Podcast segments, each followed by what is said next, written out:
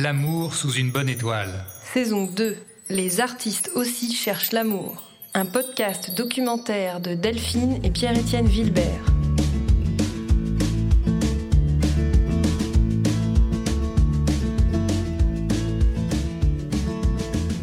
Partie 1. Ça a pris presque toute la place. euh, la fiction amoureuse, elle a toujours fait partie euh, de mon art, en fait. euh, et que ce soit dans mon désir de- d'écrire de, la poésie, d'écrire des chansons, euh, mon choix euh, de- des projets dans lesquels j'ai pu jouer en tant que comédien, c'est toujours ça quand même qui m'a attiré. En tout cas, le, sujet euh, de l'amour.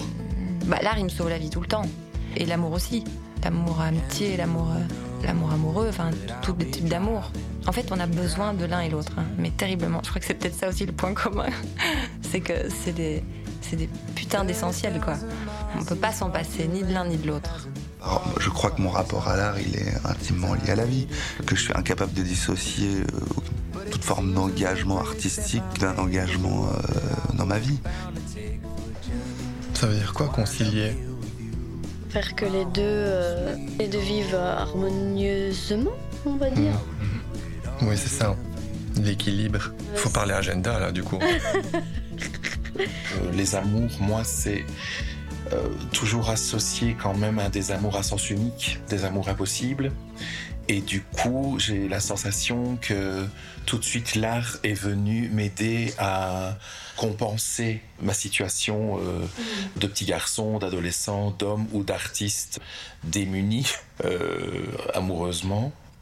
Et puis après, c'est vrai que les textes que j'ai pu rencontrer, euh, enfin les, les pi- les pièces dans lesquelles j'ai pu jouer aussi, l'écriture, les auteurs, etc. Heureusement, quelque part, que je les ai rencontrés. Ça m'a permis de, de me poser des, des questions, de me repositionner par rapport à, à mon rapport à l'amour, à mon rapport à moi. Euh, chaque représentation, parfois, était même une tentative comme ça de, de comprendre euh, ce qu'était euh, l'amour pour moi. Il y a des pièces comme ça qui m'ont marqué, euh, comme par exemple Le banquet de Platon, justement, qui, qui est une pièce qui questionne l'amour, puisque voilà, c'est- Socrate comme ça qui est invité à une fête où, où chacun va prendre la parole pour se questionner sur ce qu'est l'amour. Et, et je me souviens avoir été quand même assez un peu déplacé comme ça pendant le travail de cette pièce. Je jouais Aristophane. Je, n'avais pas envie de savoir si j'étais d'accord ou pas avec ce qu'il disait. Mais je le défendais complètement, parce qu'à partir du moment où moi je joue la chose, j'ai envie de le défendre complètement. Mais ce qui m'avait aussi troublé, c'était justement le, mélange de fiction comme ça et, et de mon travail de comédien. C'est-à-dire que il fallait jouer euh, le trouble avec les autres comédiens, il fallait jouer euh, certaines choses qui, qui moi parfois m'ont emmené un peu euh, au-delà de la fiction. Quoi. Donc euh, c'est-à-dire que j'avais par exemple à un moment donné à jouer un baiser avec euh, un de mes partenaires.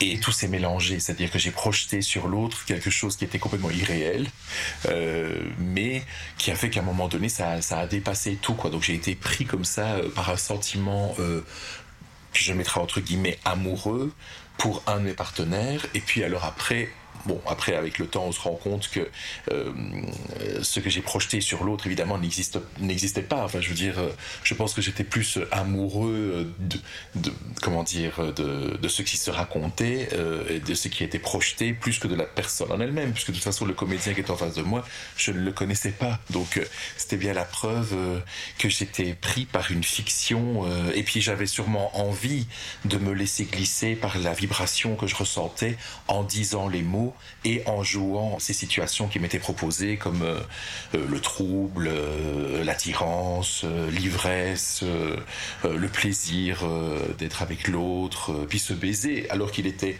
furtif, assez court. Heureusement d'ailleurs, je sais pas jusqu'où je, je serais allé. Mais en tout cas, ça m'a emmené comme ça euh, à un endroit euh, de fiction, mais qui se mélangeait comme ça avec ma réalité. J'étais un peu perdu. Moi, j'ai l'impression que toutes les histoires que, que j'ai vécues, euh, elles sont inscrites en moi. Elles, ont fait, elles, font qui je suis aussi. Et, elles sont vraiment tellement liées aussi à ce que je crée. Quoi. Du coup, c'est, tout, ça est, tout ça vit ensemble et se mélange et, et s'inspire mutuellement. Et Là, par exemple, j'écris de la poésie et tout me sert d'inspiration. Enfin, tout est. Je suis, je suis tout le temps, euh, d'une certaine manière, à l'affût et en même temps, je suis connectée, quoi. Je fais attention à tout ce qui se passe à l'intérieur et, et j'observe et, et ça m'aide énormément de pouvoir mettre, euh, de pouvoir mettre des mots euh, et de pouvoir, mais pas que mettre des mots, aussi pouvoir, pouvoir justement prendre un tout petit peu de distance par rapport à certains états. Pour le moment, c'est une période très difficile pour moi et franchement, j'en bave, quoi. Mais euh, il y a des moments vraiment où j'ai l'impression d'être dans le vide, d'être dans un énorme vertige, de plus avoir de repères. Et en même temps, des moments aussi de grande joie, d'excitation, de cet inconnu. J'ai l'impression d'avoir tous les sens qui se sont réveillés aussi, euh, d'une certaine manière. Et donc, c'est vrai que l'écriture, ça permet de prendre un tout petit peu de, un tout petit peu de distance et, de transformer aussi éventuellement, d'amener euh, euh, parce qu'on se dépatouille avec tout ce magma, tout ce bordel à l'intérieur, et tout d'un coup de pouvoir juste faire et d'être de nouveau euh, maître d'une certaine manière. C'est très instinctif et mais ça me dépasse un peu et il y a quelque chose de oui, euh, c'est pas c'est pas rationnel. La poésie, c'est pas pas rationnel. Enfin là, en général, pour moi, si c'est rationnel, c'est chiant. Et, euh, et, on crée quel- quelque chose avec, par exemple, cette tristesse ou cette colère ou cette incompréhension. On amène ça, on crée une image poétique, on, fait des liens euh, euh, qu'on comprend pas forcément soi-même, hein, mais on s'en fout. Et ça crée, et ça emmène, ça emmène le réel vers autre chose. Et ça, c'est cette porte ouverte là. Moi, je trouve que c'est, bah, moi, c'est pour ça que je vis, quoi. Enfin, vraiment. euh, sinon, sinon, j'aime, pas. Ah bah, je crois que j'ai toujours réussi à foutre autant la merde dans ma vie amoureuse que dans ma vie artistique. Je crois que j'ai euh, saupoudré euh, à, égalité, euh, de la même complexité, euh, ma vie artistique et ma vie amoureuse, puisqu'elles n'étaient toujours l'une comme l'autre que le miroir de l'une et de l'autre, et que je me suis toujours évertué à, à remettre autant de merde d'un côté que de l'autre, c'est-à-dire à, à niquer des, des situations qui auraient pu être très simples en, en les complexifiant, en ajoutant euh, des zones de conflit comme si l'équilibre euh, comme si l'équilibre n'allait produire que de la merde et que seul le déséquilibre et euh, les solutions qu'on déploie pour essayer de, de retrouver l'équilibre ne pouvaient être intéressants. Or euh, forme de paradoxe insoluble dans lequel on ne sort pas. Donc je pense que s'il y a un point commun c'est que je, ne- je n'ai absolument je ne me suis jamais senti absolument euh, juste à aucun endroit, ni dans mon entreprise artistique, ni dans ma relation amoureuse, sinon a posteriori euh, dans euh, l'autocritique et la réflexion que tous ces échecs ont produit, qui peut-être me préserveront, m'ont préservé par la suite de reproduire ces mêmes échecs, mais mais toujours d'autres sont survenus pour pour supplanter les, les premiers. Peut-être que peut-être que j'ai gagné, euh, peut-être que j'ai gagné quelques parties, mais en tout cas, je je crois que j'ai toujours été juste, c'est-à-dire que je n'ai jamais menti euh, à aucun des endroits. J'ai été d'une grande honnêteté, ce qui n'a ce qui n'a pas eu pour effet de de produire euh, de la réussite ou forcément quelque chose qui marche. Il y avait un festival alternatif. Moi, je sortais tout juste de l'école. On venait de créer une compagnie et on s'est dit allez, on va jouer, on va jouer notre, notre spectacle, on va faire un test, on va voir comment il est reçu. Voilà, on s'inscrit à ce festival, on vient jouer et en fait, euh, Sébastien euh, s'occupait de, de la scénographie des lieux et, et du bricolage et, euh, et plein d'autres trucs. Plein de trucs, plein, ouais, du bricolage, avait un C'était. Ouais, on pas mettre un clou, là. Oh, putain. Il est sérieux, quoi. Mettre un clou.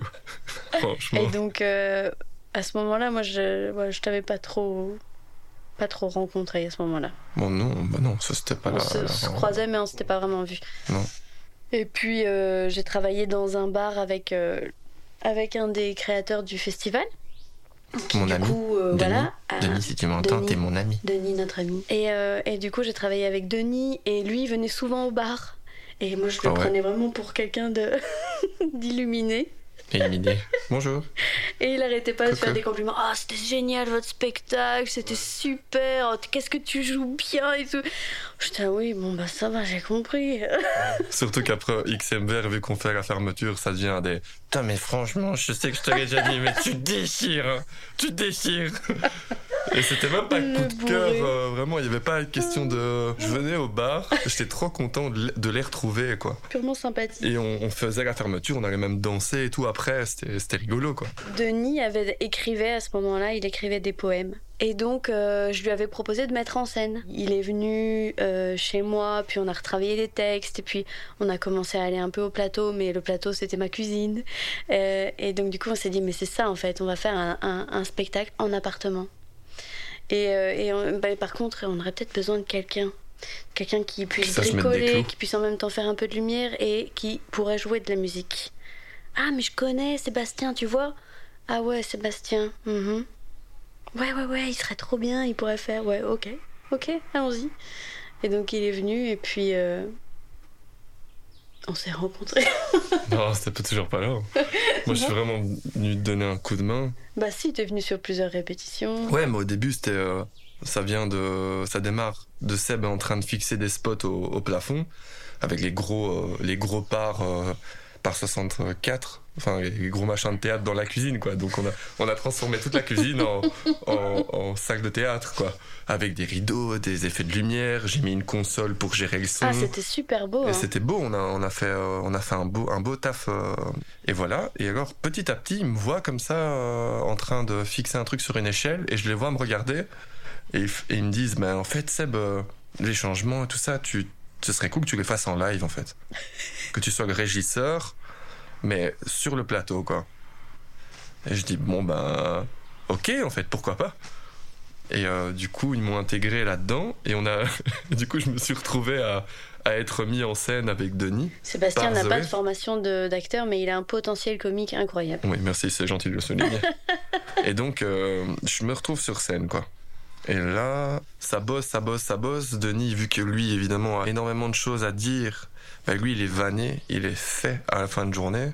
Mais moi, ça va, vu que j'ai des petits boutons, des trucs à faire, euh, faire un peu de musique, tout ça, bah, j'ai envie de boire des coups, quoi. Euh, J'ai envie de. Normal, quoi. Fin de journée, on boit une petite bière.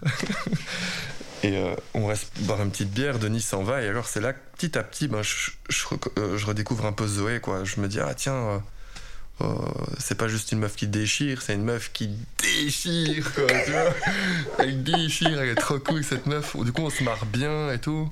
Mais pour moi, il y a encore rien, on va dire, à ce moment-là. C'est juste que c'est une super euh, pote et amie en, en devenir. C'est ce que je me disais. C'est ce que je voulais me raconter, peut-être, je sais pas. Et puis voilà, hein, de fil en aiguille, je restais vraiment de plus en plus tous les soirs. En tout cas, je sais aujourd'hui un peu plus faire la part des choses, quoi. C'est-à-dire à, à quand même euh, voir ce qui est réel et puis ce qui est de l'ordre de la fiction. Euh, et même si c'est parfois très attirant comme ça de mélanger le tout et de croire qu'on ressent quelque chose, euh, c'est un métier quand même assez particulier quand même. Enfin, je veux dire, en tant que comédien.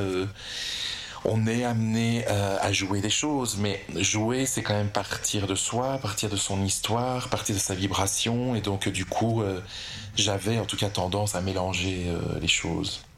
Je sens que même si il y a du chemin qui a été fait, même s'il y a des endroits où j'arrive à plus lâcher prise, je fais quand même encore aujourd'hui le constat d'un homme, d'un artiste en tout cas qui ne s'aime pas. Quand je dis qu'il ne s'aime pas, euh, c'est que je- quand même je vais encore chercher chez l'autre un regard euh, que moi je n'arrive pas à me donner.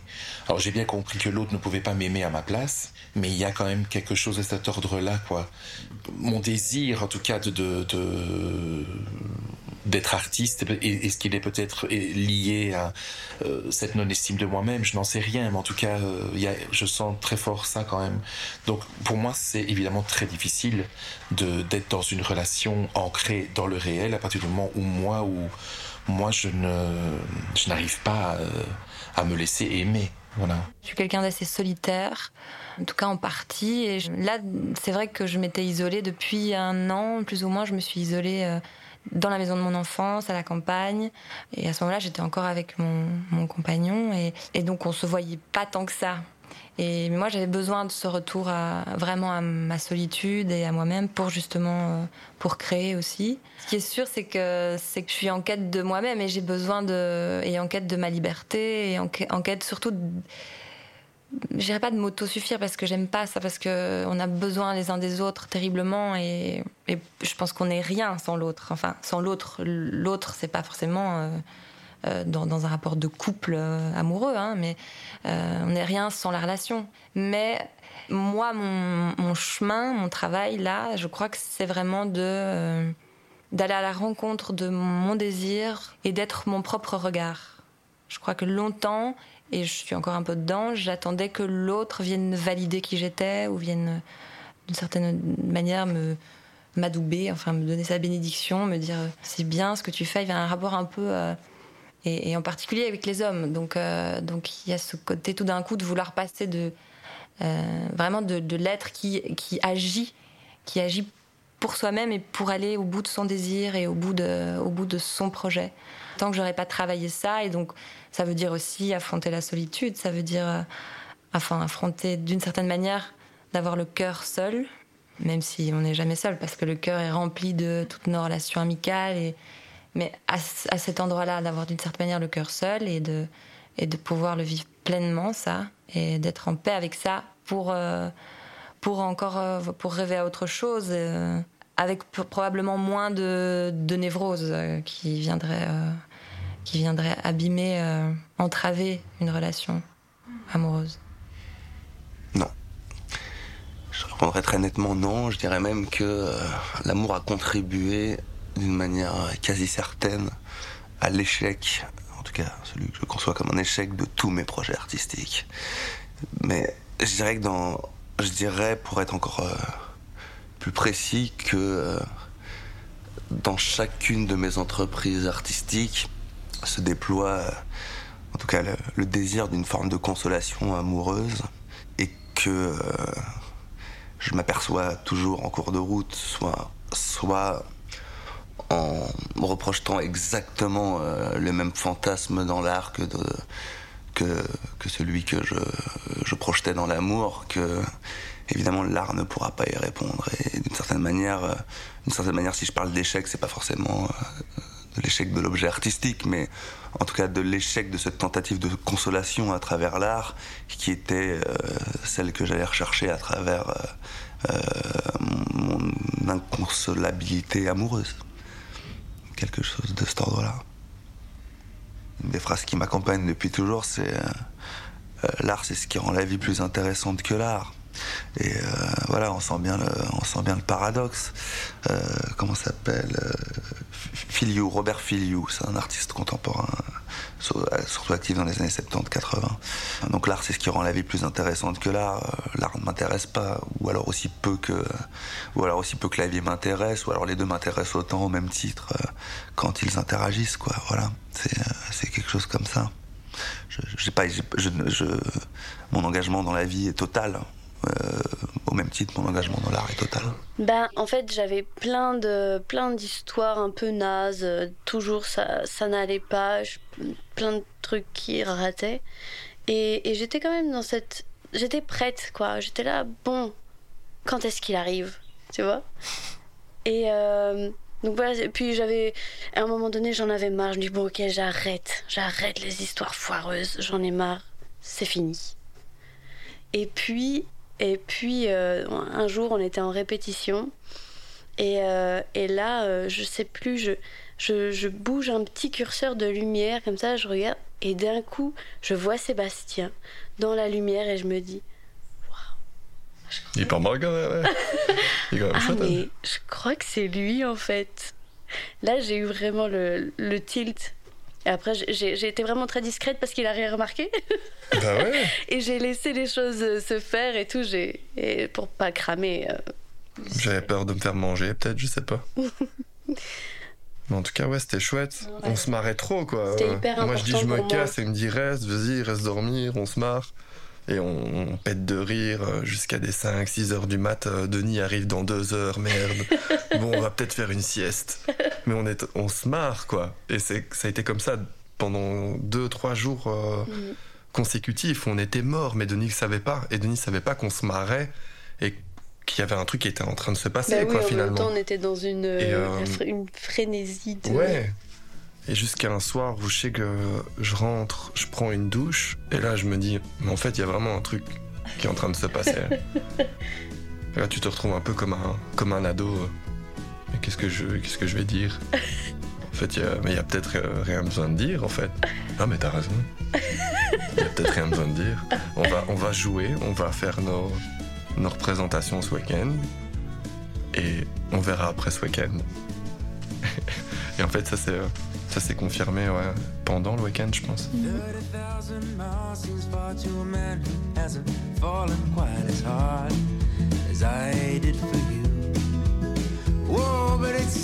Merci aux artistes qui se sont prêtés au jeu en nous confiant un peu de leur intimité et de leur regard sur l'amour. Merci à Achille, merci à Lisa, merci à Vincent, merci à Zoé et Sébastien. Réalisé par Delphine et Pierre-Étienne Vilbert, Ambiance sonore par les contributeurs Freesound, Yuval, Seven Samurai, Bristol Stories et JMB Films. Musique Stuart Evans, Home Sweet Home. monté et mixé par Pierre-Étienne Vilbert. Ce podcast est une création des Compagnons de l'Imaginaire, produit avec le soutien d'Infiligne. Si vous avez aimé, vous pouvez nous soutenir en faisant un don. Rendez-vous sur notre page tipeee.com. Quand, quand je regarde un peu en arrière, je, je vois un peu toutes les expériences que j'ai eues, les attirances, que ce soit pour des femmes ou des hommes. Euh, C'était un peu de l'ordre de la projection. Donc aujourd'hui, j'essaye d'être un peu plus dans le réel, de prendre plus le temps, de vraiment connaître l'autre, plutôt que directement de m'enflammer et de projeter euh, euh, sur le réel tout de suite une envie de romantisme, une envie de mise en scène de l'amour.